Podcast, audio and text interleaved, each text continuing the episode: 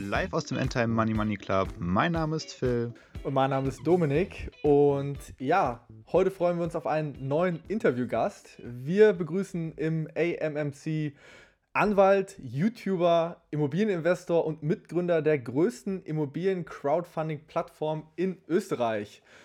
Ja, live aus Wien, Tobias Leodolter. Freut mich sehr, dass ich heute bei euch, bei euch sein darf, zumindest, zumindest virtuell. Ähm, vielen Dank, vielen Dank für die Einladung. Nur eine, eine, eine kleine Klarstellung. Anwalt bin ich keiner. Ich habe zwar Just studiert, aber ich bin nie fertiger Anwalt geworden. Nicht, dass wir da gleich eine, nicht, dass wir da gleich eine Klage bekommen. Aber ja, aber wenn, hast du wahrscheinlich noch ein paar Anwaltsfreunde, die dich da wieder rausboxen. Ja, können. stimmt. Aber, ich, aber gut, fast nur, die, fast nur. Die erste, erste Klarstellung. Nee, Tobias, äh, ja, urleibernd, dass du heute hier dir Zeit genommen hast. Und äh, ja, wir wollen heute mit dir diskutieren, wie man es schafft, erfolgreich in Immobilien zu investieren und worauf man beim Kauf äh, des Betongolds äh, achten sollte. Und außerdem wollen wir natürlich ähm, besprechen, wie du vom Immobilieninvestor zum Immobilien-Startup-Unternehmer äh, gekommen bist und heute ja auch Mitgründer, wie eben schon gesagt, der größten Crowdfunding-Plattform in Österreich bist. Ja, vielleicht erstmal zum, zum, zum Start. Äh, wie eben schon gesagt, du bist YouTuber und dein YouTube-Kanal heißt Frühpension. Dann die erste Frage, wann, wann ist es denn bei dir soweit mit der, mit der Frühpension? Du, ich glaube, das ist so eine Frage, die muss man erstens sich mal selbst überlegen. Was ist da die äh, Zielvorgabe? Was muss man da erreichen, um eben in, in eine frühere Pension äh, gehen zu können? Bei mir ist es so, mir macht einfach meine Arbeit unglaublichen Spaß. Deswegen selbst wenn ich es mir vielleicht in den kommenden Jahren immer mal leisten könnte, schon nicht mehr arbeiten zu müssen, äh, ich glaube, ist also eine Sache, wenn einem die, die Tätigkeit Spaß macht, die man, die man macht, dann, dann kann es sein, dass man da gar nicht in, in, äh, darauf drängen muss, in Pension zu gehen, sage ich mal. Aber ich glaube, es ist halt genau dieser Unterschied, habe ich eine Tätigkeit, die ich, die ich ausüben muss, um meinen Lebensstandard erhalten zu können, oder ist es eine Tätigkeit, die mir eben wirklich tatsächlich Spaß macht, die ich gerne ausüben kann möchte. Und ich glaube, wenn man dieses Mindset hinbekommt, und das ist auch, was ich eben versuche, in der, einem YouTube-Kanal Frühpension äh, zu vermitteln, ich glaube, wenn man die richtigen Weichenstellungen und vor allem auch früh genug im, im Leben macht, auch was, was, was finanzielle Themen betrifft, dann hat man hinten raus einfach eine unglaubliche Auswahlmöglichkeit. Und ich glaube, das ist, was wir, was ich in meinem YouTube-Kanal äh, vermitteln möchte, einfach diese, diese Freiheit zu haben, wählen zu können und nicht, dass jemand anderer oder ein System einem diese Entscheidungen in Wahrheit vorgibt. Ja, ich denke auch, das ist natürlich was sehr Persönliches. Ähm, die Frage ist auch, ab wann man definiert, dass man irgendwie in Rente gehen kann. Vielleicht geht es auch viel mehr um das Gefühl, dass man eben in Rente gehen kann, dass man diese Sicherheit hat irgendwann. Also da kommen wir auch schon wieder in dieses Thema äh, Fugalismus irgendwie rein, darüber reden wir später vielleicht nochmal. Ähm, sehr spannendes Thema auf jeden Fall. Aber eine der Schlüsselpunkte oder einer der, der wichtigsten Dinge, die man natürlich eben ähm, zumindest mal fokussieren muss, um eben dann in Frührente oder Frühpension gehen zu können, ist ja das Thema Investment. So, jetzt, jetzt bist du äh, kein Anwalt, aber äh, du hast Jura studiert, du bist Gründer, YouTuber, also bist äh, offensichtlich ja auch ähm, im Herzen irgendwo Unternehmer. Aber Unternehmer sind ja auch nicht immer direkt Investoren. Ähm, du bist aber im Investmentbereich Unternehmer und selber auch noch Investor. Woher kommt deine Leidenschaft für das Thema Investment?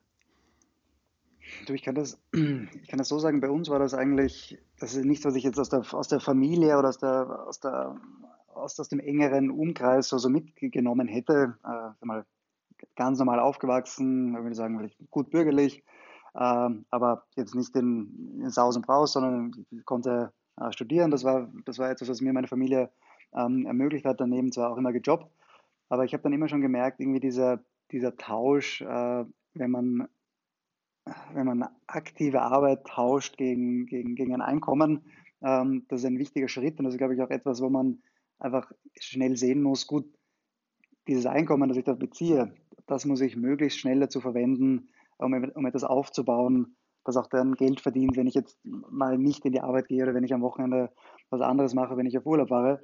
Ähm, und das waren so, die, so diese Schlüsselmomente, wo ich mir so gemerkt habe, das ist etwas, ich kann nur sagen, bei uns in der Schulbildung, da, da lernt man zwar sehr viel und, und allerhand, aber ich habe eine humanistische Schulausbildung genossen. da weiß man vielleicht, was eine Aktie ist, so in Grundzügen, aber keiner würde einem erklären, warum das wichtig ist, vielleicht schon mit 18 zu starten und nicht erst mit 28, da wo ich ungefähr begonnen habe. Äh, also da, da, da, da, musste ich selbst irgendwie viel, ich will nicht sagen Lehrgeld zahlen, weil ich glaube, wir sind ja alle noch äh, an einem Zeitpunkt, wo das, wo das Sinn macht, ähm, äh, sich damit auseinanderzusetzen. Aber bei mir war es auch so eine Sache, mir hat es niemand beigebracht. Ähm, mich hat es aber dann irgendwie immer mehr interessiert und da bin ich dann ja, von einem zum anderen. Das hat bei mir begonnen natürlich Investmentbücher lesen. Ähm, Gibt es einige Klassiker, habe auch nicht nur die, nicht nur die, die Pop-Science-Variante, äh, sondern schon auch ein bisschen, ja, sagen wir mal, härteren Tobak gelesen, äh, um da wirklich reinzukommen in dieses Thema und dann auch viel, muss ich auch sagen, viel auf YouTube gesehen. Also gerade amerikanische YouTuber, die dieses Thema Immobilieninvestment ähm, für sich, für sich äh, entdeckt haben. Und da habe ich mir auch gedacht, das wäre doch eigentlich das, wo ich, wo, ich, wo ich hinkommen möchte. Und das war auch schon während der Studienzeit. Da war schon ähm, Immobilienrecht äh, mein Fokus, habe dann auch äh, schon neben der Studienzeit bei Kanzleien, äh, einerseits Kanzleien gearbeitet im Immobilienbereich, aber auch tatsächlich bei Immobilienunternehmen in, in Makeleien, also hauptsächlich im, im Sales-Bereich, äh, sowohl in, in Österreich auch, und auch einen Praktikum gemacht in, in Amerika. Ähm, das war eigentlich eine ganz, ganz, ganz lustige Anekdote. Ich habe äh, einen Großonkel, der wohnt in, in Salt Lake City. Und über den habe ich ein, ein Praktikum ähm, vermittelt bekommen bei einem eigentlich, oder über ihn hat er ein, ein Praktikum eingefädelt bei einem Industrieunternehmen. Und die wussten aber nicht so recht, was, ich, was, ich, was sie mit mir anfangen können. Ähm, und dann war eigentlich die Aufgabenstellung, ein besserer Lagerarbeiter. Und, dann, und, dann, dann, haben sie mir eine Aufgabenstellung gegeben, irgendwie ein, ein Lager irgendwie umzuschlichten. So. Und ich habe gedacht, okay, puh, ja, wenn ich das, wenn ich das schon hier bin, dann, dann ziehe ich das durch und mache das möglichst schnell fertig. Ja, da war ich nach einer Woche fertig dieses, mit diesem Lager umschlichten. Und dann habe ich schon so gemerkt, okay, das war offenbar die Aufgabe für die gesamten acht Wochen.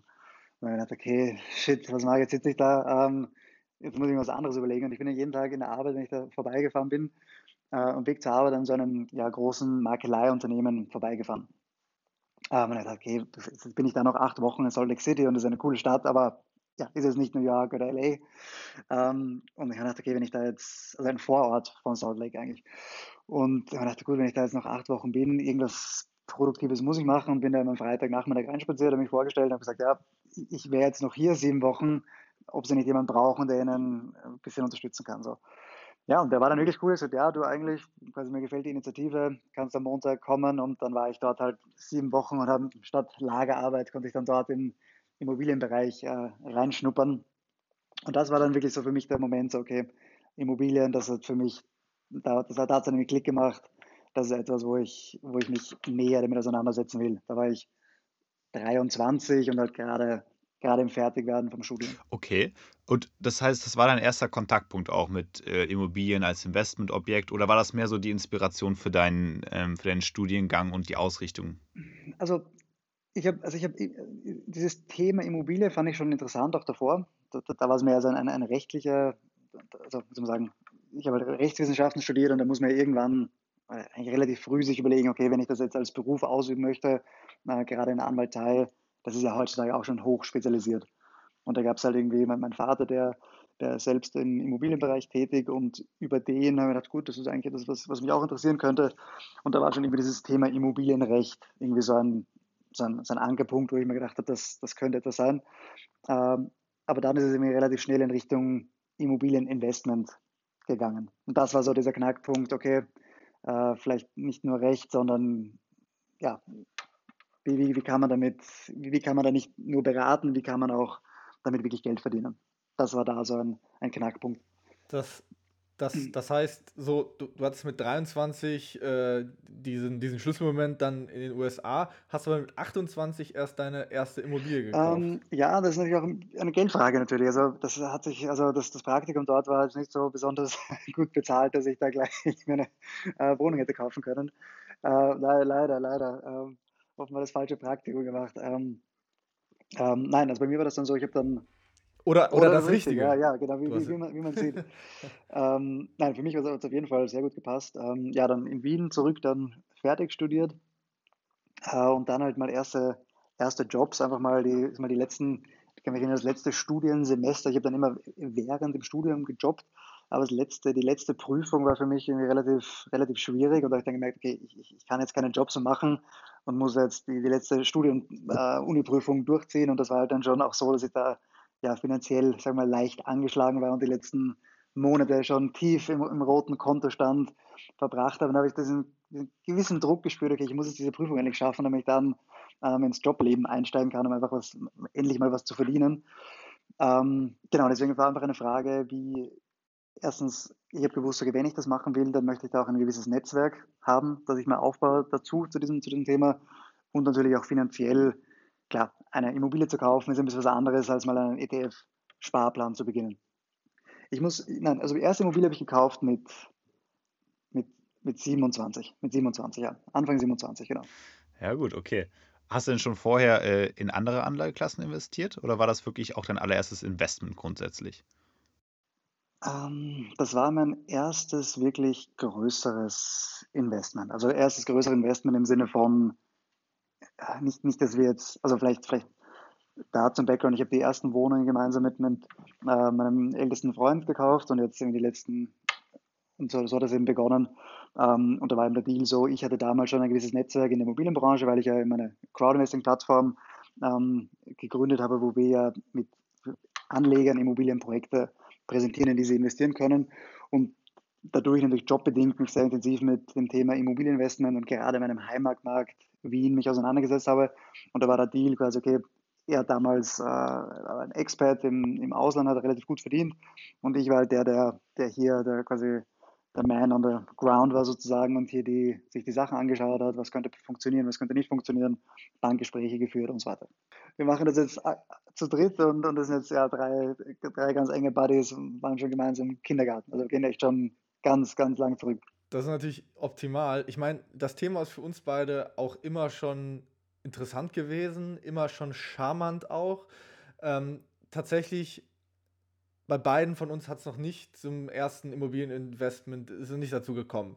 So, kannst du vielleicht mal mitnehmen, so was waren so die, die Steps, äh, die, die du da so durchlaufen hast, beziehungsweise, also wie gehe ich da dran? Ich, ich sitze jetzt hier, äh, du hast gerade schon angesprochen, Heimatmarkt, wie wichtig ist es, dass man seinen, wirklich seinen Heimatmarkt irgendwie kennt? Oder kann ich jetzt einfach wie wild in Deutschland oder in Österreich screenen und äh, suche nur nach zwei, drei KPIs? Ähm, was sind da so die, die, die Schritte, die man vielleicht nehmen sollte, ähm, um einfach mal initial damit anzufangen? Also ich glaube, und, und da wird es hunderte Meinungen geben, aber mein, mein Zugang war immer und, und auch so mein, mein Netzwerk oder meine Mentoren, mit denen ich halt viel zu tun habe, äh, von denen habe ich das auch übernommen, die haben so die Investmentphilosophie und das war für mich einfach sehr stimmig. Die wollten nur kaufen nur Immobilien, die sie mit einer halben Stunde im Auto erreichen können. So, weil das ist, glaube ich, etwas, was man immer, wenn man sich mit Immobilien auseinandersetzt, ja, es gibt passive Arten von Immobilieninvestment, das kommen wir, glaube ich, später auch noch zu sprechen, aber wenn ich jetzt, wenn es darum geht, Immobilien-Direktinvestment, sprich, ich möchte eine, wirklich eine Wohnung kaufen, eine Immobilie kaufen, was auch immer, dann ist es immer mit einem gewissen Arbeitsaufwand verbunden. Sei es jetzt, ähm, Küche ist kaputt, man braucht eine neue Küche, äh, Miete zieht aus, ich brauche einen neuen Mieter, ähm, der Mieter beschwert sich, weil es gibt eine Schimmelbildung im Badezimmer. Ähm, das sind alles Dinge, die angeblich äh, vorkommen und, und, und um die muss man sich halt kümmern. Und wenn ich jetzt zum Beispiel habe, und gerade wenn man, wenn man jetzt beginnt, als, als, als Kleinanleger sich mit Investments auseinanderzusetzen ähm, und man fängt jetzt an, ein Portfolio aufzubauen von mehreren Wohnungen, dann kann man sich das Leben natürlich doppelt schwer machen, wenn man jetzt eine Wohnung kauft, zum Beispiel jetzt hier in Wien und ich kaufe die nächste Wohnung in Graz und die nächste Wohnung vielleicht in München. Ähm, kann man natürlich schon machen, aber ich glaube, da verbringt man sehr viel Zeit am Telefon mit Hausverwaltung, Hausverwaltungen, externen Beratern, um hier die, die, die Wohnungen gut zu verwalten. Deswegen, ich glaube, gerade am Anfang würde ich es Anlegern empfehlen und wenn das auch zulasten der Rendite geht. Wien ist sicher nicht der Standort, wo man die, die allerhöchsten Renditen im Wohnimmobilienmarkt äh, bekommen wird. Das wird sich auch für die A- und B-Städte in Deutschland gelten. Klar, wenn ich jetzt was höher verzinsliches haben möchte, dann muss ich halt gehen in kleinere Standorte, C-Städte, äh, wo es halt nicht die Riesen-Uni gibt und die fünf DAX-Konzerne. Äh, und das ist halt, das ist halt der Trade-off, den man, den man dann nehmen muss. Ich kenne aber auch genauso gut hier viele aus, aus meiner Peer Group, die, die sitzen hier in, in Wien, haben aber ausschließlich Immobilien in Deutschland zum Beispiel. Die haben immer so einen Rhythmus, die fahren dann Dienstag, Donnerstag sind sie gut, Berlin ist jetzt nicht mehr, weil Berlin ist ja auch schon so teuer, aber halt andere Städte in Deutschland sitzen hier in Wien und haben ihr gesamtes Immobiliennetzwerk dort, weil sie noch sagen, es ist höhermargig, ähm, da geht noch mehr. Also das sind einfach Investmentphilosophien. Aber wenn mich jetzt jemand fragt, ich möchte meine erste Wohnung kaufen, ist es, glaube ich, schon gut, wenn man da wirklich hingehen kann und im schlimmsten Fall selbst die, die, das, das, Fensterbrett reparieren ja, kann. Und weil man wahrscheinlich den, den Markt auch einfach, wenn man selber in der Gegend wohnt, viel näher, viel besser einschätzen kann, wie ist der Mikrokosmos in dieser, in, in, in genau diesem äh, äh, Wohnbereich. Ganz richtig. Also das, was ich ja quasi jetzt gemeint habe, ist ja mehr quasi das, das Handling, das stimmt. Aber wenn du jetzt erstens mal die Wohnung finden möchtest, tust du dir auch viel, viel einfacher, wenn es darum geht, ein Netzwerk aufzuspannen, das dort zu machen, wo du tatsächlich selbst wohnst. Und ich glaube, das ist etwas, was man schnell lernen muss. Ja, natürlich gibt es immer wieder gute Sachen, die findet man in den gängigen Online-Portalen und ich habe auch schon einiges gefunden oder auch schon einiges gekauft über die gängigen Online-Portale, also ohne jetzt da einen besonderen Zugang zu haben. Aber die wirklich interessanten Sachen, das sind schon immer die, die sich, ich will nicht sagen, die sich ergeben, also quasi die man wie soll man sagen, die man, wo man sein Glück quasi ein bisschen erzwingen muss, wo man ins Gespräch kommt, du, hast du nicht was oder kennst du nicht wen? Ähm, und das sind dann die interessanten Dinge, die sich, wo man ja große Lauscher braucht und, und zuhören kann und auch ja, sich traut zu fragen.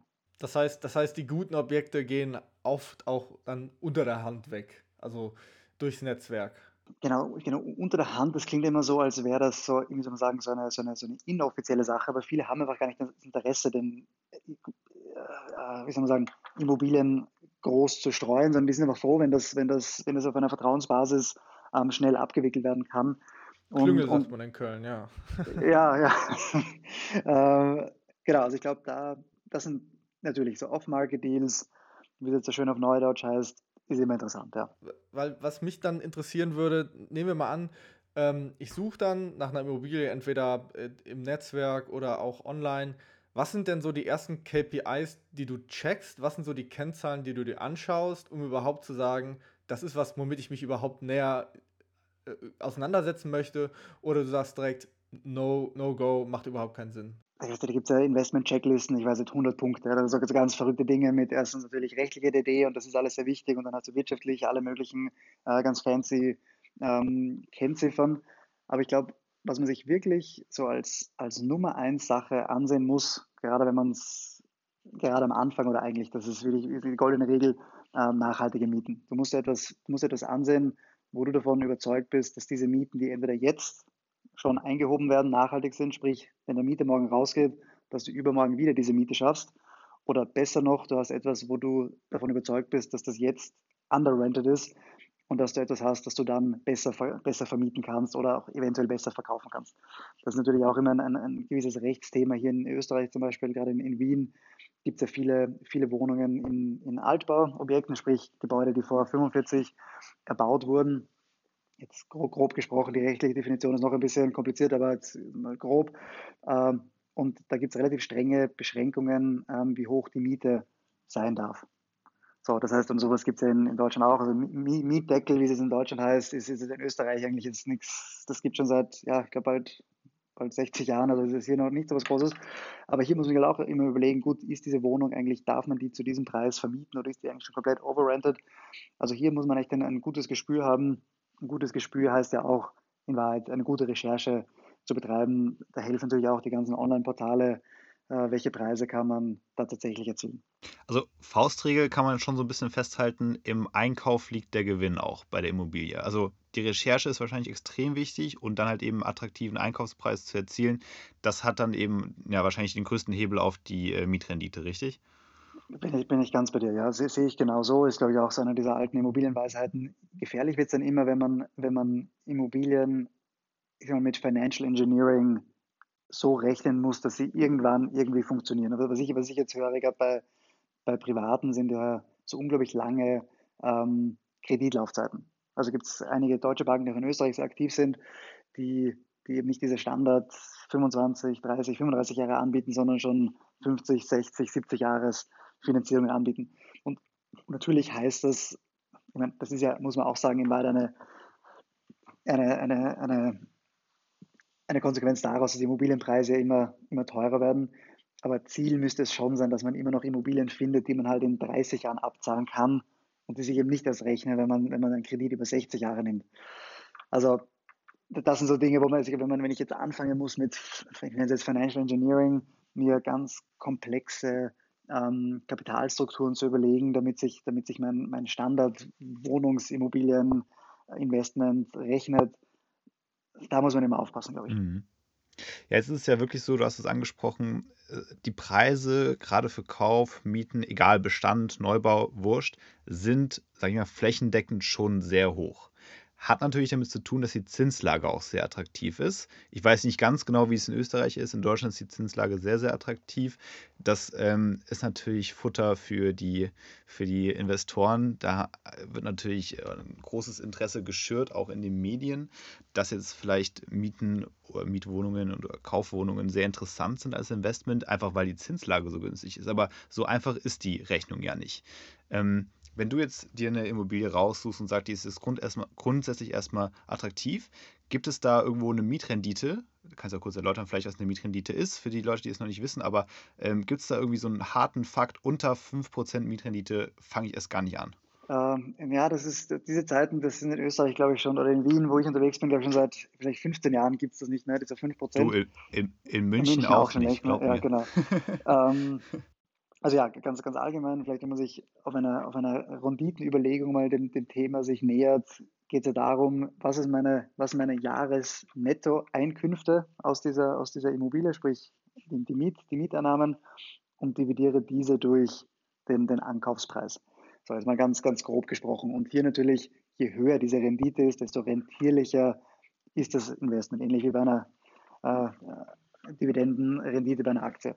So, und natürlich ist auch immer eine, eine Dividende ja auch eine, eine Risikokennziffer. Das heißt, je höher die Verzinsung, desto einerseits rentierlicher das Investment, aber gleichzeitig natürlich auch, desto höher ähm, das Risiko. Und wenn man sich jetzt so ansieht, Wohnimmobilie als wahrscheinlich in, in der Asset-Klasse der Immobilien auf jeden Fall die, die, mit Abstand sicherste, haben wir jetzt auch wieder gesehen, äh, während Corona, da waren natürlich Geschäfte leer und Hotels leer und Restaurants zu, aber wohnen musste ja trotzdem jeder. Deswegen gab es da auch kaum, kaum Ausfälle, äh, zumindest bisher. Ich muss man auch sagen, jetzt, jetzt, jetzt muss man das erst auch abarbeiten, was da das letzte Jahr passiert ist.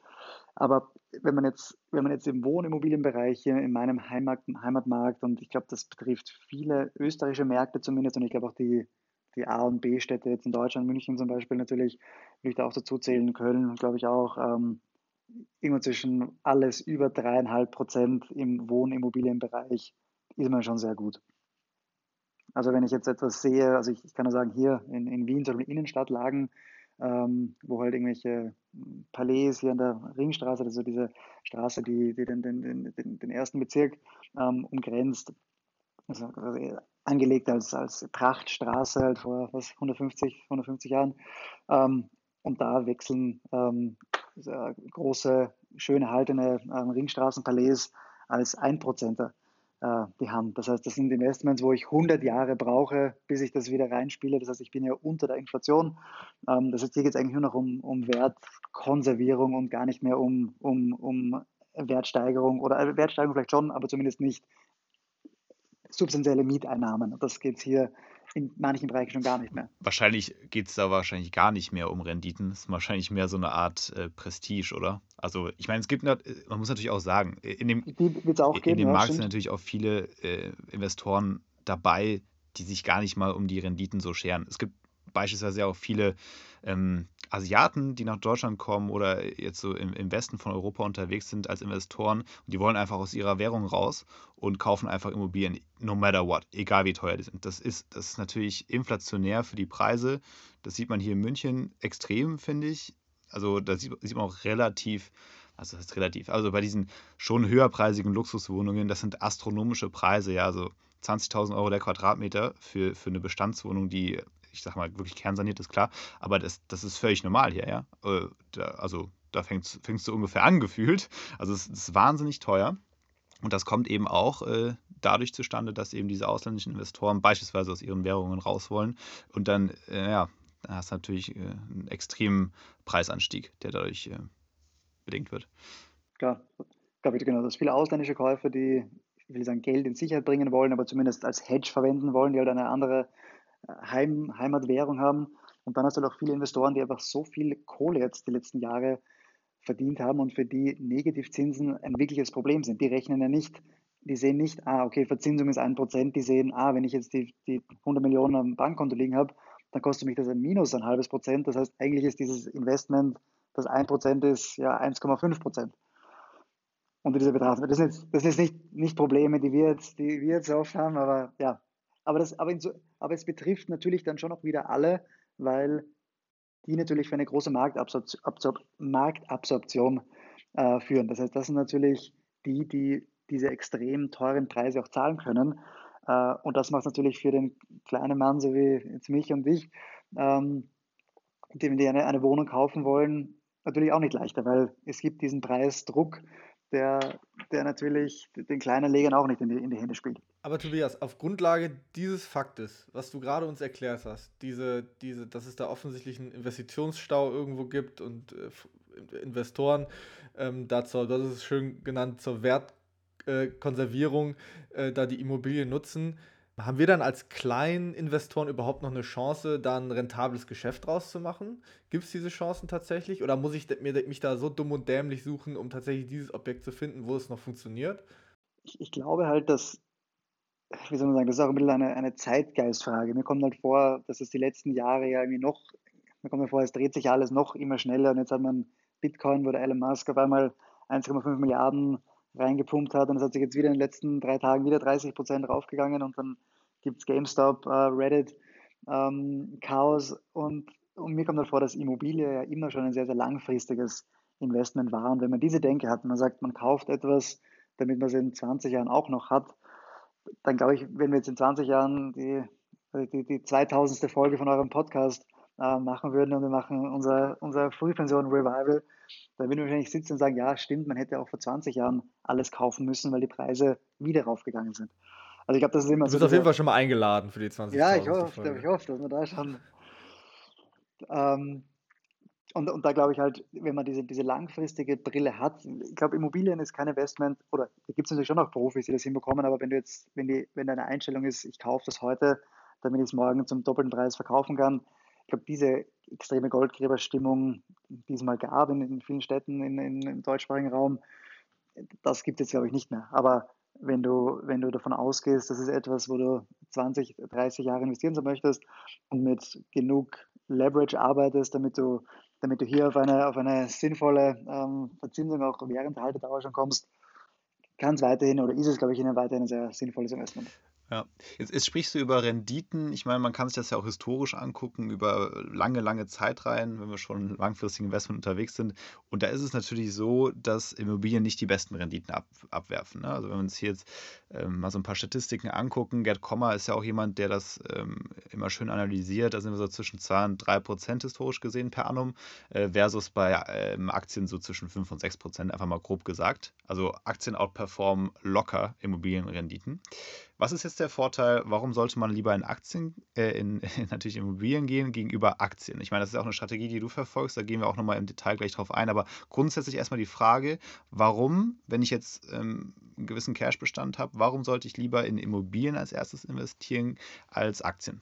Ich kriege diese, diese Frage recht, recht oft gestellt. Ich kriege immer wieder auch auf YouTube Fragen natürlich zu diesem Thema. Ähm, gerade wenn man gerade wenn man beginnt, ich glaube, die, die, die, schwierigste Hürde für die meisten ist ja mal die, diesen Investment Mindset reinzukommen, dass ich Geld, das ich zusätzlich habe, dass ich eigentlich quasi, dass mir übrig bleibt am Ende des Monats, dass mir das auch tatsächlich übrig bleibt und ich damit etwas Sinnvolles mache. Jetzt definiere sinnvoll, für den einen ist es eben die Reise nach Costa Rica und ich reise selbst auch gern, aber wenn du sagst, du warst schon in Costa Rica und es ist trotzdem noch 1000 Euro übrig, ähm, dann vielleicht diese 1000 Euro zu investieren. So, und ich glaube, wenn man diesen Mindset mal hinbekommt, dass man sagt, okay, und jetzt drehe ich den Spieß sogar um und sage, okay, nein, ich mache jetzt mal wirklich ein Budget und ich möchte im Monat 200 Euro, ich möchte im Monat 300 oder 400 Euro ähm, investieren. Und wenn man das mal, das mal, wenn man das mal hinbekommt, ich glaube, das ist die, der allererste Schritt. Wenn man das schafft, okay, ich habe jetzt ein Budget, das ich tatsächlich investieren möchte.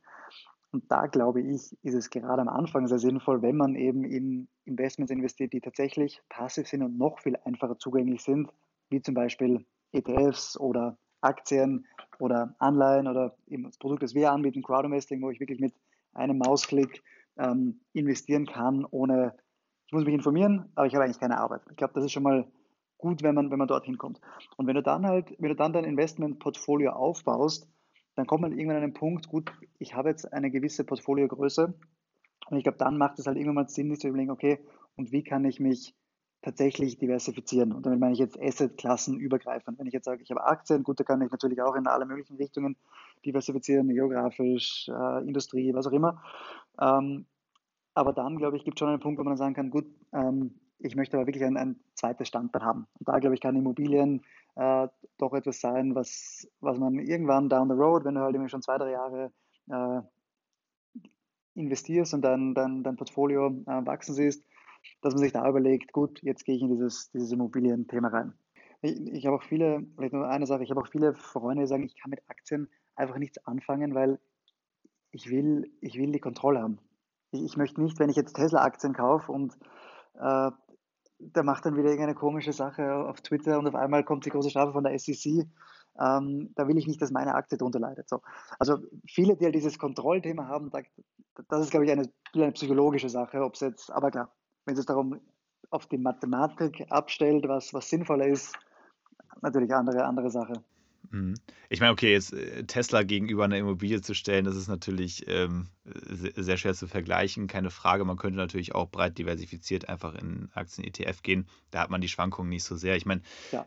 es ist klar, ich, ja, also Immobilien sind, sind glaube ich, auch irgendwie psychologisch gesehen für jeden viel einfacher zu verstehen als, als eine Aktie. Weil eine Aktie ist ja irgendwie, sagen wir mal einfach mal, irgendein Chart auf deinem, äh, in deinem Broker.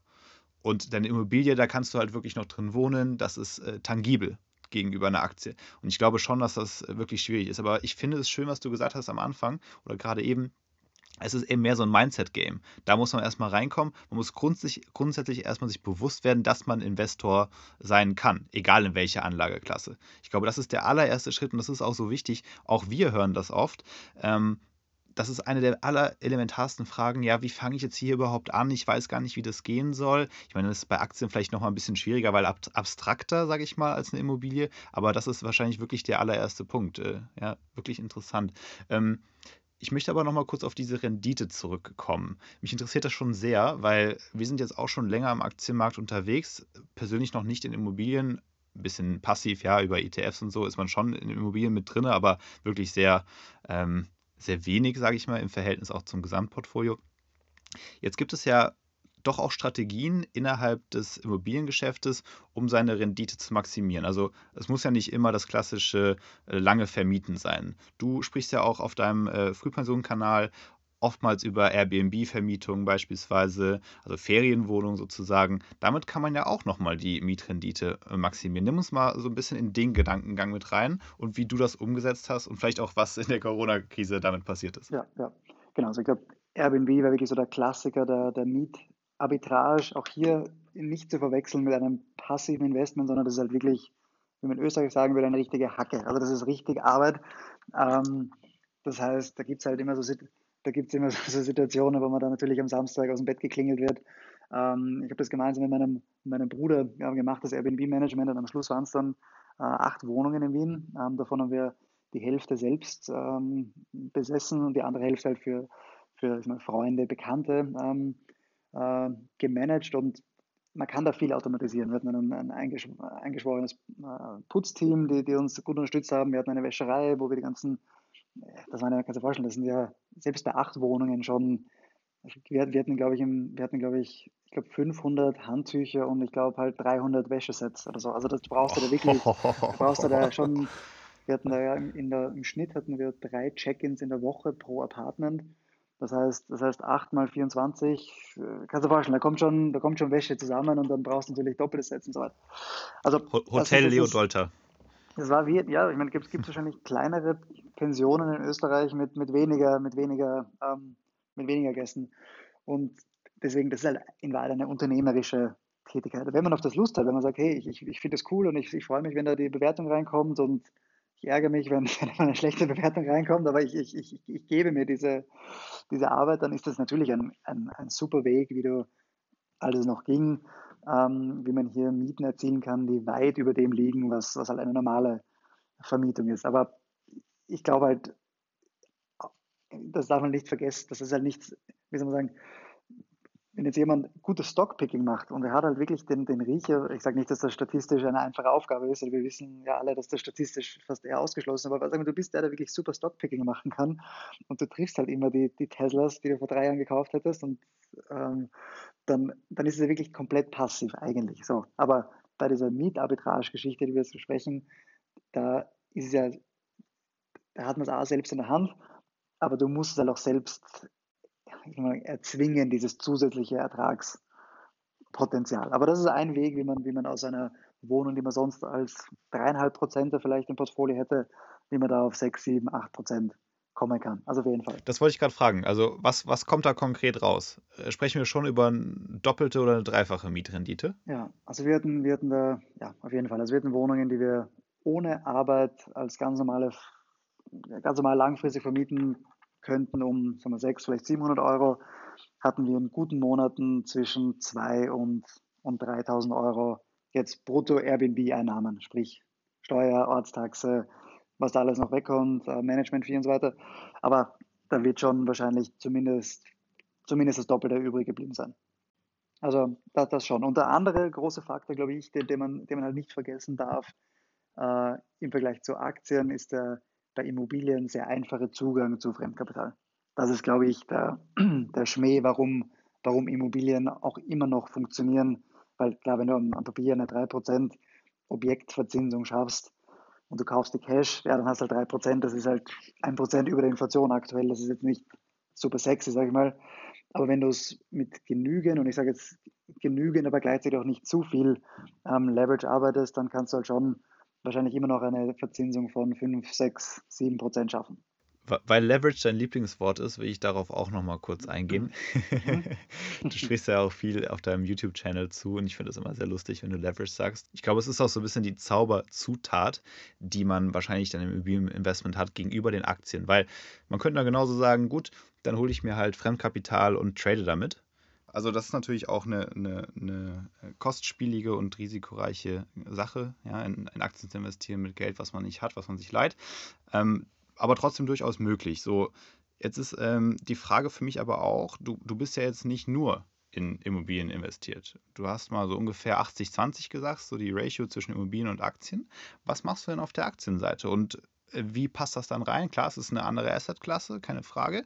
Ähm, was ist deine Strategie auf der Aktienseite? Ist das komplementär zu, zu deinen Immobilieninvestments? Genau, also da schaue ich halt, weil ich habe, also ja, also mein, mein Hauptportfolio, oder der Großteil meines Portfolios setzt sich zusammen aus Immobilieninvestments und das halt dem geschuldet, weil ich mir hier ein, ein, ein Netzwerk aufgebaut habe und aus diesem Netzwerk halt, wenn es passt, äh, ähm, Sachen kaufe, die für, für meine oder unsere Größe ähm, halt gerade passend sind. Ähm, aber auch ich sehe natürlich die Limitationen von, von Immobilien oder auch eigentlich das Interesse auch an anderen Geschäftsmodellen, die sich außerhalb der, der Immobilienwelt ähm, abspielen. Deswegen habe ich hier schon einen gewissen Tech-Überhang. Also was ich Sachen wie Tesla oder Netflix oder Palantir, also solche, solche Titel habe ich äh, recht viel. Natürlich auch ein paar ETFs, einfach nur, dass man sagen kann, man, man investiert in den breiten Markt, was glaube ich eine, eine sinnvolle Sache ist. Äh, ganz allgemein. Das, das, das wäre das wär jetzt so meine erste Frage. Also du bist sowohl in Einzeltiteln als auch in ETFs. Ähm, wie ist da so die Ratio? Äh, ungefähr, ungefähr, ein Drittel ETF, zwei Drittel Einzeltitel. Aha, aha. Genau, also, ja, man merkt, du bist, du bist schon auf der Risikoseite unterwegs. genau, das hängt einfach damit zusammen, wenn ich jetzt eigentlich würde es nur in Aktien investieren, dann würde ich auch nicht vorschlagen, dass man ein Drittel in ETFs und zwei Drittel in Einzeltitel äh, investieren sollte. Ähm, aber weil ich eben einen großen Immobilienüberhang habe, die sich dadurch, dadurch auszeichnen, ja, regelmäßige Mieternahmen nur im Wohnbereich in, ja, in einer doch sagen wir, europäischen oder deutschsprachigen A-Stadt zumindest sich befinden, habe ich da, glaube ich, ein relativ ausgewogenes, sicheres Immobilienportfolio. Ähm, und deswegen mein Aktienthema dadurch ein bisschen mehr die Dinge, die mich persönlich interessieren, sage ich mal. Also ich, Tesla zum Beispiel, da habe ich ein Aktien oder solche Sachen, wo ich halt sage, gut, das sind, das sind Dinge, wo ich, mit denen ich auseinandersetze, die mich, wo ich mich auch einlesen möchte. Ob das jetzt natürlich aus einer, aus einer Aktien, Dividenden oder Aktienertragserwartungshaltung äh, die perfekte Strategie ist, kann man jetzt darüber diskutieren. Ähm, aber ich glaube, weil ich eben so einen Immobilienüberhang habe, ist es auf jeden Fall vertretbar. Ich meine, die Namen, die du gerade genannt hast, da solltest du ja auch nicht ganz unzufrieden sein mit der äh, Rendite. Soweit. Von daher. Von daher. Du, also ich mache seit zwei Jahren Aktien und wo ich bisher wirklich Geld verloren habe, ist Wirecard das ist das, wo, das, wo man wahrscheinlich nicht, bin nicht der Einzige, aber da. da. Äh, Tobias, was ich dich noch fragen wollte, planst du denn läng längerfristig dein Portfolio umzuschichten, dahingehend, dass es, dass der Aktienteil ähm, größer wird und dass es ein bisschen mehr ja, gebalanced? Ich meine, 80-20 klingt jetzt schon nach einem gewissen äh, Klumpenrisiko. Äh, willst, du das, willst du das langfristig noch umstrukturieren oder sagst du, ey, ähm, ich bin einfach der Subject Matter Expert in Immobilien, das, da, da weiß ich, was ich tue? Sagen wir so, da, da, weiß ich auf jeden Fall besser, was ich tue. Also das, man muss da ja schon, man muss da glaube ich schon einen gewissen Respekt immer vor der, vor der Materie auch haben und auch wenn ich schon jetzt viel über Immobilien weiß, gibt es auch noch genug Dinge, die ich natürlich nicht weiß. Aber noch viel weniger Dinge weiß ich natürlich, was, was die einzelnen Aktienwerte ähm, in der Zukunft so vorhaben.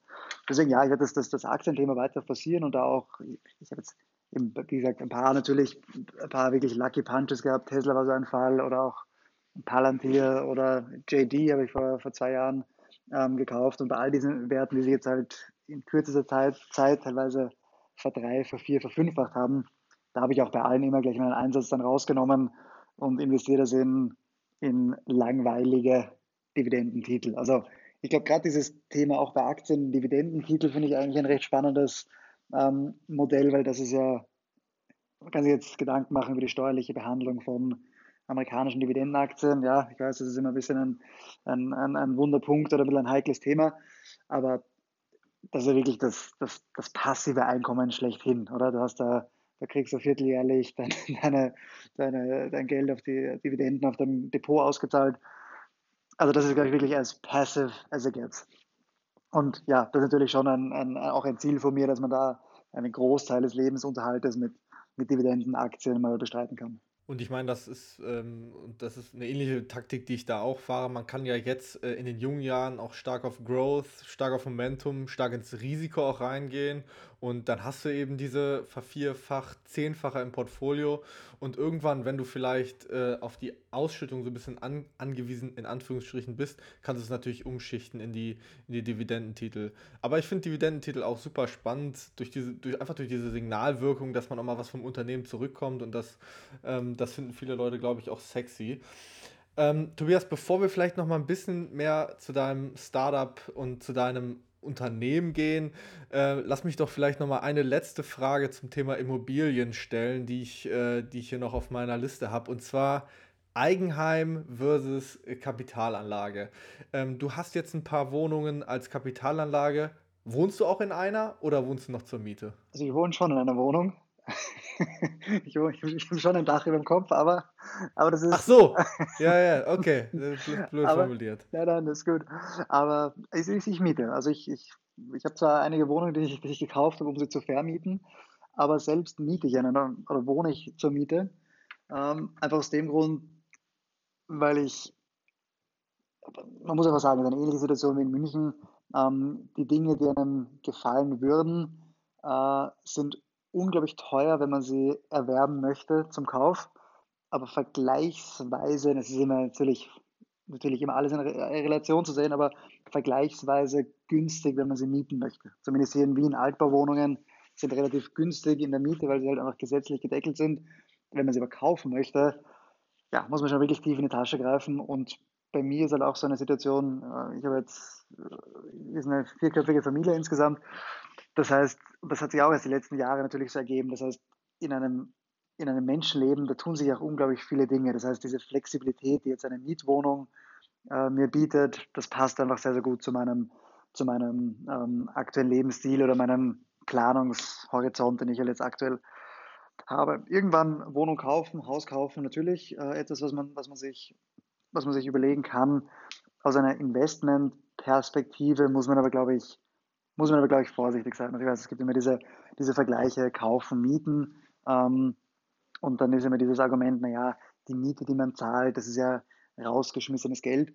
Äh, und natürlich, wenn man Miete zahlt, ist das natürlich äh, Geld, das man nicht, sondern der Vermieter nicht wieder zurückgeben wird. Aber gleichzeitig darf man auch nicht die Opportunitätskosten äh, missachten, wenn man jetzt sagt, man möchte eine Wohnung kaufen, die jetzt für meine vierköpfige Familie ähm, gut passen würde. Äh, da kann man erstens ein relativ großes Aktienportfolio mit dem gleichen Geld aufbauen oder man kann einige kleinere Wohnungen kaufen, die man besser stückeln kann.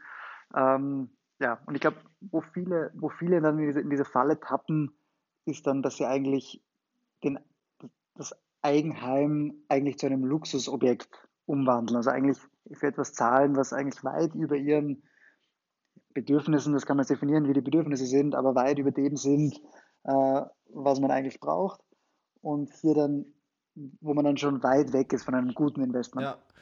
Ja, aber da, da kommt dann dieser emotionale Faktor mit rein, wo man dann sich überhaupt nicht erst rausrechnet, was wäre denn meine Eigenkapitalrendite, was ist eigentlich die Rendite dieses Objekts, wenn ich sie vermiete. So, und, ähm, und dann vielleicht noch auf 40, 50 Jahre äh, Abstotter. So, und dann ist einfach dieser emotionale Faktor. Und was du gerade beschrieben hast, ist ja das Konzept, was irgendwie viele Investoren ähm, auch fahren, wirklich dieses Immobilien kaufen und vermieten, aber selber zur Miete wohnen. Ähm, zu, wegen den Gründen, die du gerade genannt hast. Okay, finde ich interessant. Dann, jetzt haben wir besprochen, wie man selber Immobilien vielleicht äh, kaufen kann ähm, und wie man sein Portfolio damit äh, diversifizieren könnte. Jetzt nimm uns doch mal kurz mit. Äh, ihr habt ja mit Rentity eine Lösung gefunden, wie man jetzt nicht ähm, auf die, auf die, wie hast du es gerade so schön genannt, ähm, Off-Market-Deals angewiesen ist, ähm, sondern man kriegt da ja ähm, eine Lösung präsentiert, äh, um dann trotzdem diese Asset-Klasse mit ins Portfolio reinzunehmen. Was, was ist euer Konzept? Was ist, euer, was ist eure Idee? Das war auch eigentlich dieses Praktikum, das ich da gemacht habe in Amerika, da mein damaliger Chef dort, der dieses Büro dort geleitet hat, der hat mich damals, das war 2013, glaube ich, ähm, auf dieses Geschäftsmodell aufmerksam gemacht. Das gab es damals in Amerika schon. Und damals wurde das neue World Trade Center teilweise auch mit Crowdfunding finanziert. So, okay, cool, irgendwie spannend, dass man so kleinteilig sich an Immobilien beteiligen kann. Ja, und dann halt fertig studiert hier in Wien und habe dann noch äh, ein Jahr oder eineinhalb Jahre in einer Anwaltskanzlei gearbeitet hier ähm, im Immobilienbereich. Und da parallel dazu aber schon mit, mit, mit, mit zwei Freunden an diesem Thema gearbeitet. Wie kann man denn ein Investmentprodukt schaffen, wo man relativ kleinteilig äh, in Immobilienentwicklungsprojekte äh, investieren kann. Wenn das in Amerika geht, dann muss das bei uns ja auch gehen, so auf die Art. Und im, im, im, gleichen Zeitraum, 2015, ist dann auch die, hat sich die Gesetzeslage in Österreich äh, so geändert, dass man eben solche äh, Konstellationen auch tatsächlich anbieten kann. Und wir haben es dann geschafft, in relativ kurzer Zeit die, die Plattform aus dem, aus dem Boden zu stampfen äh, und haben dann 2015 unser erstes Immobilienprojekt angeboten, wo wir äh, mit Kleinanlegern gemeinsam investieren auch selbst in die Projekte, äh, einem Immobilienentwickler Geld zur Verfügung stellen für einen gewissen Zeitraum, damit er ein Immobilienentwicklungsprojekt durchführen kann, gemeinsam natürlich auch mit einem Bankkredit, um dann die Wohnungen abzuverkaufen und unseren Investoren eine fixe Verzinsung ähm, zu zahlen. So, so hat das eben begonnen 2015 und ja, jetzt sind wir Team von zwölf Leuten, haben letztes Jahr 25 Millionen Euro an Kapital äh, platziert ähm, in 40 Projekten, also fast, fast, fast ein Projekt in der, in der Woche bald. Und ja, haben jetzt, haben jetzt äh, auch dieses Jahr natürlich einiges vor mit der Plattform, um hier wieder ein, eine, also um, um weiterhin eine Plattform anzubieten, wo man eben mit, mit wenig Arbeitsschritten, das ist, glaube ich, ein, ein ganz, ganz wichtiger Punkt, also wenn man sich mit am Sonntagabend, wenn man Lust hat, ich möchte jetzt 2000 Euro investieren, äh, dass wir hier Investments anbieten, die, die Sinn machen für unsere Investoren, sprich, die eine gute Verzinsung anbieten und die aber auch eine Qualität äh, erfüllen, dass sie, dass sie dann rückgeführt werden können, wenn, wenn die Darlehenszeit eben abgelaufen ist. Das heißt, dass ich investiere aber nicht äh, in das Objekt selber und bekomme dann eine, partizipiere an der Miet, an den Mieteinnahmen, sondern, äh, ja, erklär doch mal, wie man da partizipiert. Genau, das bieten wir auch an, aber wenn man sich jetzt überlegt, der, der, der, der Immobilieninvestmentmarkt sind ja teils in zwei große Bereiche. Das eine sind Standing Investments, sprich Immobilien, die schon gebaut wurden. Das heißt, der gesamte äh, Immobilienbestand, den es halt schon gibt, äh, der vermietet wird oder auch verkauft wird, auch der zu Wohnzwecken genutzt wird. Ähm, und der, dieser deutlich kleinere Anteil, der da jedes Jahr neu dazukommt, sind halt Immobilienentwicklungsprojekte, die, die neu äh, gebaut werden. Auch wenn man in der ganzen Stadt überall die, die, die Kräne herumstehen sieht, ist natürlich trotzdem ein sehr, sehr kleiner Anteil vom Gesamtimmobilienmarkt. Äh, und in diesem Immobilienentwicklungsbereich äh, ist halt das, die, die knappe Ressource eigentlich zwei Dinge. Erstens, dass man die guten Projekte findet und für die Immobilienentwickler ist es oft äh, das, Eigen, das Eigenkapital, weil jetzt gerade mit, mit äh, bankenrechtlichen Vorgaben, Basel 1, 2, 3, 4 und, und, und wie sie heißen, ist ja, sind die Eigenkapitalerfordernisse immer schwieriger geworden, ähm, sowohl von den Banken und das wird sich auch weitergeben an die Immobilienentwickler. So, und das heißt, wir haben jetzt eine Situation, wo natürlich die, die Fremdfinanzierung, also die, die klassische Bankfinanzierung, immer noch den Großteil äh, der gesamten Finanzierungssumme darstellt, aber die Eigenkapitalerfordernisse immer größer geworden sind die letzten Jahre. So, und um weiterhin Immobilienprojekte oder gleich viele Immobilienprojekte abwickeln zu können, nutzen Immobilienvermittler, äh, Immobilienentwickler vermehrt äh, Mezzaninkapitalanbieter, so wie wir sind, um eben den Eigenkapitalbedarf abzudecken. Wir haben das als, als, als Faustregel, dass wir ähm, die Hälfte des Eigenkapitals der Immobilienentwickler ähm, äh, durch unsere Plattform ablösen können. Das heißt, eine typische Finanzierungsstruktur sieht so aus, wenn das gesamte Projekt 10 Millionen Euro kostet, um es zu errichten, sprich um das Grundstück anzukaufen, um die Baugenehmigung zu bekommen, um den Architekten zu bezahlen, um die Baufirma zu bezahlen und so weiter. Ähm, und das gesamte, die Gesamtinvestitionskosten sind dann 10 Millionen Euro. Ähm, dann habe ich klassischerweise einen Bankkredit, der irgendwo zwischen 7 und 8 Millionen Euro sein wird. Und wenn wir jetzt in diesem Beispiel bleiben, 8 Millionen Euro Bankkredit, dann brauche ich 2 Millionen Euro hartes Eigenkapital, um dieses Immobilienprojekt durchzuführen. So, und in so einem Szenario würden wir dann mit unseren Anlegern die Hälfte davon, also eine Million Euro, bereitstellen. Und wenn das Projekt dann abgeschlossen ist, sprich die Immobilien, die Wohnungen äh, verkauft wurden, ähm, wird natürlich zunächst die Bank äh, rückgeführt, dann unsere Anleger und dann der Rest bleibt dem Immobilienentwickler übrig. Jetzt, jetzt habt ihr auf eurer Plattform Renditen durchaus von 5, 6, 7 Prozent, kann man schon so sagen, ne? so durch die mhm. Bank weg das ist ja schon eine wirklich beträchtliche Summe, wenn man es jetzt auch mal gegenüberstellt, gegenüber anderen Asset Classes. Ähm, eine Aktie macht ja im historischen Durchschnitt auch irgendwo zwischen 5, 6 Prozent, sagen wir vielleicht mal 7, 8. Äh, kann auch durchaus passieren. Ähm, wie kommt das zustande, dass ihr solche guten Renditen macht? Ähm, genau, also das ist halt die, in weit durch die, durch die, ich würde sagen, die Forced Appreciation des Immobilienentwicklers. Jetzt auf einfach runtergebrochen, ähm, wenn der Immobilienentwickler so ein, so ein Unterfangen macht und halt mehrere Millionen Euro ähm, bewegt, oder in den meisten Fällen ja über ja, 10 Millionen Euro, ähm, brauchen die schon eine gewisse Marge, dass sich dieses unternehmerische Risiko ja auch rechtfertigt. So. Und wenn ich jetzt eine Standardmarge habe von, ich würde sagen, irgendwas zwischen 12 und 20 Prozent auf die Gesamtinvestitionskosten, gibt es natürlich da genug Marge, dass unsere Anleger da auch gut mitpartizipieren können. Äh, es ist aber, man muss natürlich schon dazu sagen, das ist auch ein unternehmerisches Risiko, das unsere Investoren hier mittragen.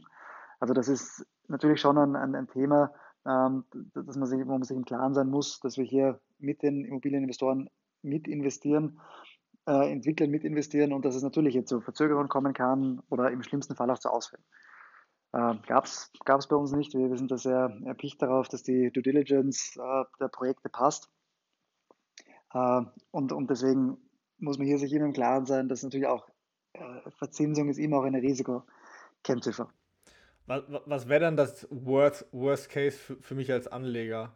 Ähm, ist das der Bauträger geht pleite oder äh, und dann, also nehmen wir uns da mal vielleicht mit, was sind die Risiken oder ja?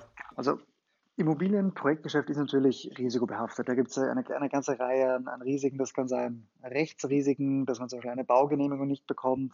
Das kann sein Baurisiken, dass sich die, die Baukosten teurer darstellen als ursprünglich geplant. Äh, das kann sein, dass die, die Verkaufspreise, die man sich vorstellt, nicht halten, weil man komplett überzogene äh, Verkaufspreise ähm, angenommen hat. Also da gibt es eine, ganze Reihe an, an, an, an Risiken, die auftreten können. Ich glaube, was, was da Sinn macht, ist als Anleger, wenn man sich ein, ein Projekt ansieht, ist, und, und das ist auch die Frage, die wir uns stellen, wenn wir uns die Projekte ansehen, ähm, kann ich dieses Projekt nachvollziehen, kann ich verstehen, äh, was hier passiert. Wenn ich zum Beispiel in dieser Stadt selbst wohne und ich, ich weiß sehr genau, was hier die, die Verkaufspreise sind und in diesem Projekt sind die Verkaufspreise aber 30 Prozent teurer, da muss man sich gut fragen, gut, warum sind die denn so viel, so viel teurer? Und das sind dann auch die Projekte, die bei uns auf der Plattform, äh, nicht auf die Plattform kommen, weil wir ähm, von den Projekten, die uns zugeschickt werden, ungefähr acht oder neun ähm, ablehnen und nur jedes zehnte kommt auch tatsächlich auf die Plattform. Ähm, aber die, die, die Risiken, die, die sind im Immobilienbereich natürlich auch wieder abhängig davon, in welchem Segment ich unterwegs bin. Wenn man sich jetzt den, den, den Wohnimmobilienbereich ansieht, der hat einfach die letzten, ja, man muss halt sagen, die letzten zehn Jahre eine sehr, sehr gute Phase gehabt. Äh, gerade im, im, deutschsprachigen Raum, ähm, sag mal, diese, diese Megatrends, das ist vielleicht jetzt ein bisschen umgekehrt, aber ich glaube auch, wenn Corona dann mal gelöst ist, diese, diese Landflucht hin, dass Städte äh, immer größer werden, immer dichter besiedelt werden, ähm, das sind natürlich Themen, die uns, die uns sehr helfen, äh, weitere Wohnungsverknappung in, in, in, in, wichtigen Märkten, wie zum Beispiel Wien. Ähm, in Berlin haben wir auch schon Projekte gemacht. Also das sind alles Themen, die uns natürlich helfen, dass hier, dass hier das, dass das Preisniveau weiter steigt und unsere Investments weiterhin ähm, sinnvoll nachgefragt werden können. Ich würde das Thema Risiko gerne nochmal ansprechen. Jetzt gibt es ja Menschen, die gehen nicht so gerne Risiken ein. Es gibt Menschen, die in ihrem Leben auch alles darauf optimieren, dass sie eine hohe Sparquote haben. Und das sind meistens auch keine Unternehmer, sondern Angestellte. Und von den Leuten, von denen ich hier spreche, das sind die bekannten Frugalisten. Ähm, du sprichst ja auch öfter über das Thema Sparen und, und Frugalismus. Ähm, das ist ja auch irgendwo die Grundlage, um am Ende des Tages investieren zu können. Ja, ohne Cash kann man auch schwer investieren. Ähm, Du bist aber auch so ein bisschen ein Kritiker von Frugalismus. Oder ich sag mal, Frugalismus ist immer so diese extremste Form. Ähm, vielleicht von sehr viel Verzicht, sagen wir einfach mal so. Muss aber ja selber auch in gewisser Weise sparen und hast bestimmt auch eine feste Sparquote oder so. Kann ich mir sehr gut vorstellen bei dir. Ähm, was kritisierst du an diesem frugalistischen Lebensstil und ähm, wie machst du das selber in deinem Personal Finance Bereich? Also, du bist Unternehmer, du hast Aktien, du hast ETFs, du hast Immobilien. Du musst ja zum einen äh, eine sehr gute Übersicht haben und du musst zum anderen ja auch sehr, sehr bewusst mit deinem Geld umgehen. Das würde mich sehr interessieren, wie du dein Money Management selber managst. Also ich, genau, also ich glaube, ich glaube, dieses Thema Frugalismus, vielleicht um das einleitend zu sagen, ich glaube, das hat ja viele Dinge, die, die sehr gut sind. Also gerade wenn es darum geht, ich glaube, viele Menschen, die, für die ist ja das Schwierigste, das haben wir ja vorhin ja gesagt, ähm, gerade wenn man beginnt mit dem Investieren, ist überhaupt mal zu starten. Da ist ein bisschen so dieses, diese Angst, man sieht den Wald vor lauter Bäumen nicht. Es gibt irgendwie tausende Aktien und tausende ETFs und ach, irgendwie ist es mir doch zu kompliziert und jetzt investiere ich doch nicht und hau das Geld wieder für irgendwas raus. Das ist ja, glaube ich, wo relativ viele äh, eigentlich nicht wirklich in Fahrt kommen. Und ich glaube, da ist dieses Frugalismus-Thema und diese Frugalismus-Debatte ja gar nicht schlecht, wenn man sich da auf diese, wenn auch sehr extreme Art und Weise mal mit diesem Thema sich auseinandersetzt, um einfach da mal in, in die Gänge zu kommen. Womit ich ein Problem habe, ist dieser Gedanke, dass man, wie wahrscheinlich generell bei allen extremen äh, mal, Lebensformen, egal in welche Richtung das geht, ähm, wenn es dann in eine Richtung geht, wo es, und das kann man auf YouTube auch gut beobachten, wo es überspitzt so irgendwie so abläuft, in der Früh isst du einen Teller mit, mit, mit Eiswürfeln und, und, dann, und dann tust du die Zähne putzen mit der selbstgemachten Zahnpasta und und, und dann fährst du drei Stunden mit dem Fahrrad in, in die Arbeit und irgendwie, wo es dann, äh, wie soll man sagen, das soll jetzt nicht klingen, dass, dass, dass, aus, dass man aus ökologischen Gründen das machen kann, das ist alles befürwortenswert. Aber ich glaube, wenn es dann in eine, in eine Situation geht, wo es, wo es was ein Leidensweg ist, dass man sich in die Arbeit schleppt, um, um dort dann noch zehn Stunden aus sich selbst rauspresst, obwohl man überhaupt keinen, äh, dieses, diesen Job eigentlich überhaupt nicht schätzt und nur, dass man dann ich weiß nicht, statt 55 halt mit, äh, statt, statt mit 65 dann mit, mit, mit 60 schon in, in Ruhestand gehen kann. Ich glaube, da sollte man sich eher überlegen, gibt es nicht einen anderen Weg, den ich gehen kann, wo ich einer, einer Tätigkeit nachgehen kann, die mir eigentlich Spaß macht, wo ich mir nicht diesen Druck aufhalsen muss, ich muss möglichst schnell mit einer 80-prozentigen Sparquote ähm, hier aus dem Berufsleben ausscheiden. Das ist meine, wo ich, wo ich ein bisschen Probleme habe mit diesem Vogelismus, aber ich glaube, Vogelismus per se ist, ist, ist keine schlechte Sache. Ich kann sehr gut nachvollziehen, was du meinst, weil oftmals habe ich das Gefühl bei diesen wirklich krassen Frugalisten, dass die auch irgendwie ihre Arbeit überhaupt nicht mögen. Ja, ja genau. Also so ein bisschen diese Anti, also genau, diese Anti-Einstellung zur Arbeit. Du, ich, ich kann dir auch ehrlich sagen, nicht jeder Job, nicht jeder Tag ist lustig bei mir im Job. Da habe ich auch Tage, wo ich mir denke, shit, fuck, warum tue ich mir das eigentlich an? Aber genau, aber ich glaube, wenn man halt, also wenn man sich jetzt halt denkt, was so die, so die, die großen Pioniere, wenn man sich jetzt denkt, unsere Zeit, vielleicht Elon Musk zum Beispiel, äh, also wenn, wenn, wenn das dein Anspruch ist, du möchtest die Welt verändern, ja, da kannst du nicht nur zu Hause sitzen und, und Dividenden zählen, sagen wir so.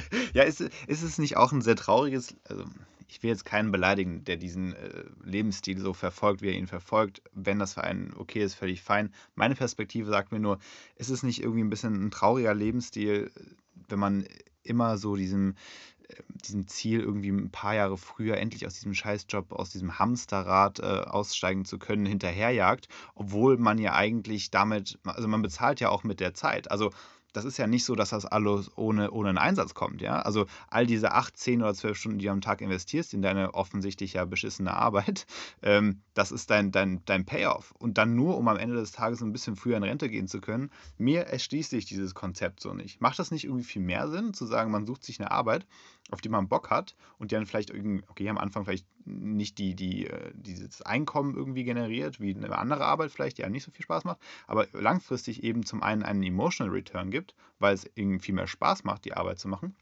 Und zweitens halt eben auch äh, langfristig wahrscheinlich eh sich angleichen wird an, an die andere Arbeit im in Sinne des Einkommens. Das glaube ich auch. Man sicher, natürlich, man, man, muss da auch natürlich ehrlich sein, es gibt natürlich gewisse Jobs, äh, ja, die, die können noch so Spaß machen und die können vielleicht noch so erfüllend sein, aber da wird man nie große Sprünge machen. Das, das, das, das mag schon sein, dass es das gibt. Aber ja, ich finde auch, dieser Grundtenor, dass Arbeit schlecht ist, damit tue ich mir schwer. Ähm, und das wird auch bei manchen Vokalisten, die werden auch sagen, hey, mir taugt mein Job auch total. Und ich glaube, viele, und das sieht man auch, wenn man jetzt in Amerika sich anschaut, diese Fire Movement, das sind ja auch Leute, die vielleicht gar nicht mehr arbeiten müssen, aber die sagen mir dann, hey, eigentlich, ich wollte immer schon das und das machen und die arbeiten dann, arbeiten dann erst recht wieder 20 Stunden. Ich glaube nur, ich glaube nur, wenn man sich, und ich meine, Vielleicht kennt ihr auch diesen äh, äh, Grant Cardone, der würde sich auch sagen, der amerikanische so Immobilieninvestor, der so ein relativ einmal aggressive amerikanische Sales Praktiken setzt und, und da auf, auf, YouTube auch relativ aktiv ist, ähm, gibt es ein paar Statements von ihm, wo er sagt, na gut, aber was ist denn, was ist denn eigentlich ein, ein, Budget, das du brauchst, damit du wirklich, wirklich unabhängig bist? So, und dann ein paar sagen halt so eine Million oder so, und der andere sagt dann, naja, zwei Millionen, er sagt, nein, eigentlich, eigentlich brauchst du wirklich, damit du echt sagen kannst, hey, du kannst machen, was du willst, du kannst, wenn deine Mama krank ist, du kannst ihr die beste medizinische Versorgung geben, du kannst von heute auf morgen sagen, so, äh, ich muss das Land verlassen, was auch immer, klar, ein bisschen so Armageddon-Fantasie natürlich auch drin, aber der sagt halt eher, du brauchst, du brauchst 5 Millionen Dollar, sag ich mal. Wenn du sagst, du willst guten Zugang zu Healthcare haben, du willst guten Zugang zu Pensionsversicherung, aber was auch immer, du willst, du willst weiterhin Dinge machen, die dir Spaß machen.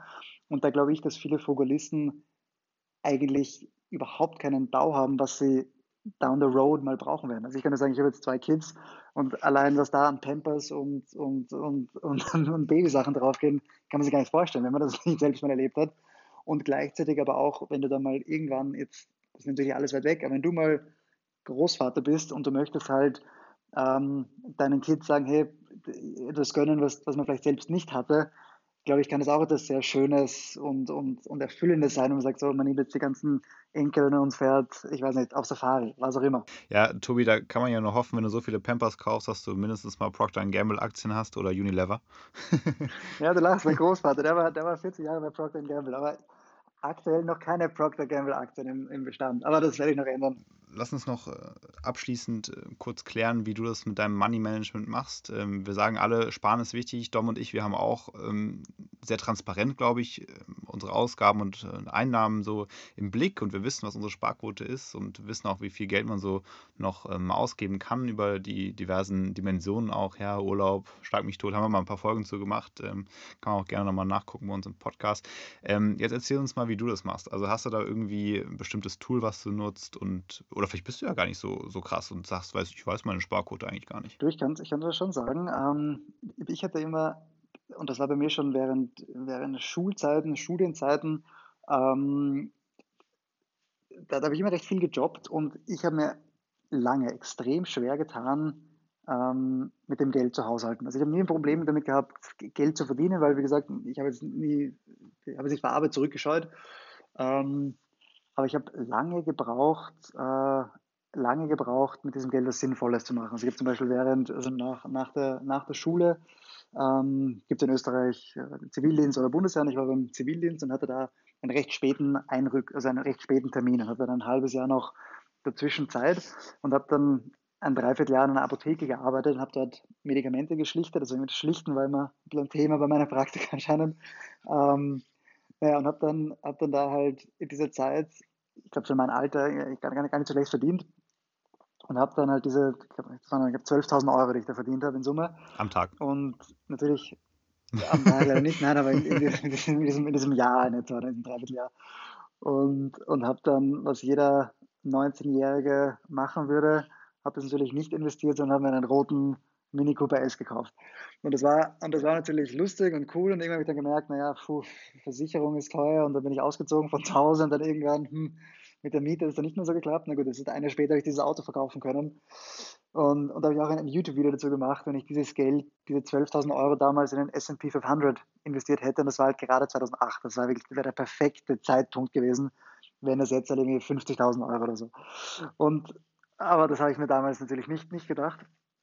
Und ich habe eigentlich wirklich recht lange gebraucht, äh, recht lange gebraucht ähm, zu investieren. Und da war für mich, muss ich ehrlich sagen, dieses Immobilienthema nicht schlecht, weil da hatte ich die erste Immobilie, die haben wir so finanziert, dass wir bei dem Kredit sogar noch aufzahlen mussten. Das heißt, da haben jedes Monat 100 Euro gefehlt und ich habe aber gewusst, jedes Mal, wenn ich diese 100 Euro da einzahle, weiß ich, die sind für den Kredit, da zahle ich den Kredit runter, da kann ich nicht für was anderes ausgeben.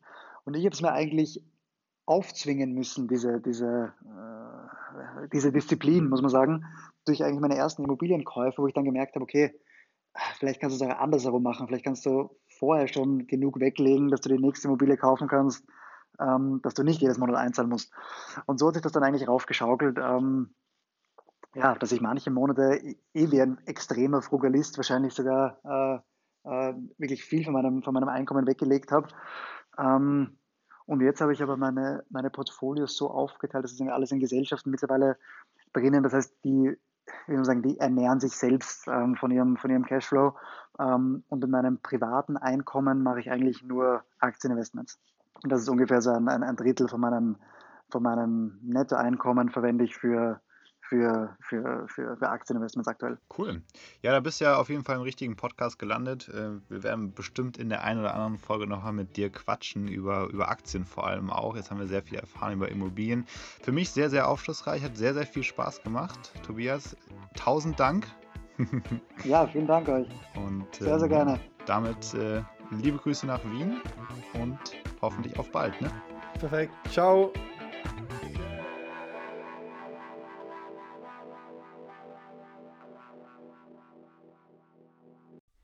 Disclaimer und Haftungsausschluss. Alle in diesem Podcast genannten Hinweise und Informationen zu Finanzprodukten stellen keine Anlageberatung oder Empfehlung dar. Sie wurden nach bestem Wissen und Gewissen aus öffentlich zugänglichen Quellen entnommen und dienen allein der Bildung und privaten Unterhaltung. Eine Haftung für die Richtigkeit kann in jedem Einzelfall nicht übernommen werden. Wir übernehmen keine Haftung für etwaige Schäden, die aus der Verwendung der in diesem Podcast enthaltenen Informationen resultieren. Sollten die Hörer sich die Informationen und Inhalte zu eigen machen oder etwaigen Vorschlägen folgen, so handeln sie eigenverantwortlich. Unter keinen Umständen sollten die in diesem Podcast enthaltenen Informationen als Finanzberatung, Investmentempfehlung oder Angebot im Sinne des deutschen Wertpapierhandelsgesetzes verstanden werden Historische Wertsteigerungen und Renditen bieten keinerlei Gewähr für künftige Entwicklungen. Kapitalanlagen sind mit Risiken verbunden